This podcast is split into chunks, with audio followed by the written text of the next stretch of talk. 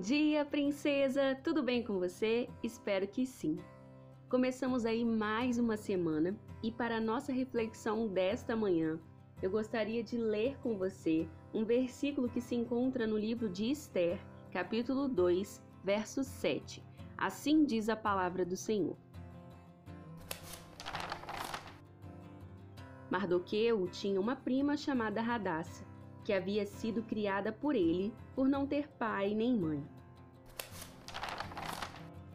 Se fechar os olhos, posso imaginar Esther andando pelas ruas de Suzã ao lado de Mardoquim.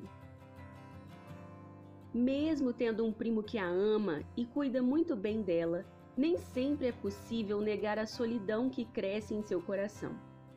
Quando a pequena Radassa vê mães andando de mãos dadas com suas filhas, ou pais abraçando e enchendo o rosto de seus meninos de beijos, ela se questiona: por que logo eu não posso ter meus pais, sim? Já não bastasse ter sido arrancada de Jerusalém por causa de Nabucodonosor e crescer em meio a um povo diferente do seu, Esther sofre por não encontrar o seu lugar no mundo. Mas ela tem fé, crê que o mesmo Deus de Abraão cuidará dela e fará sua história ter sentido um dia. O que aquela menina não esperava era que em breve ela seria tirada das ruas simples de Suzã para morar no palácio real. Sua beleza e personalidade agradariam um rei que a transformaria em sua rainha.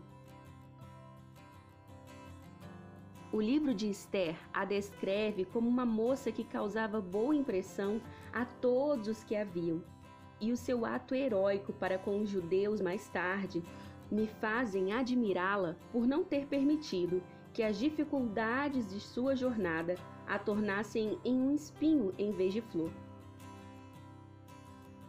Os desafios que enfrentou não mudaram a essência da jovem Radassa.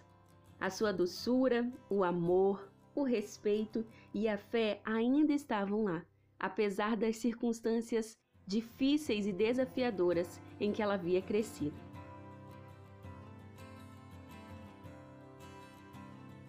Princesa, minha oração hoje é que os seus dias ruins não te mudem, a não ser para melhor.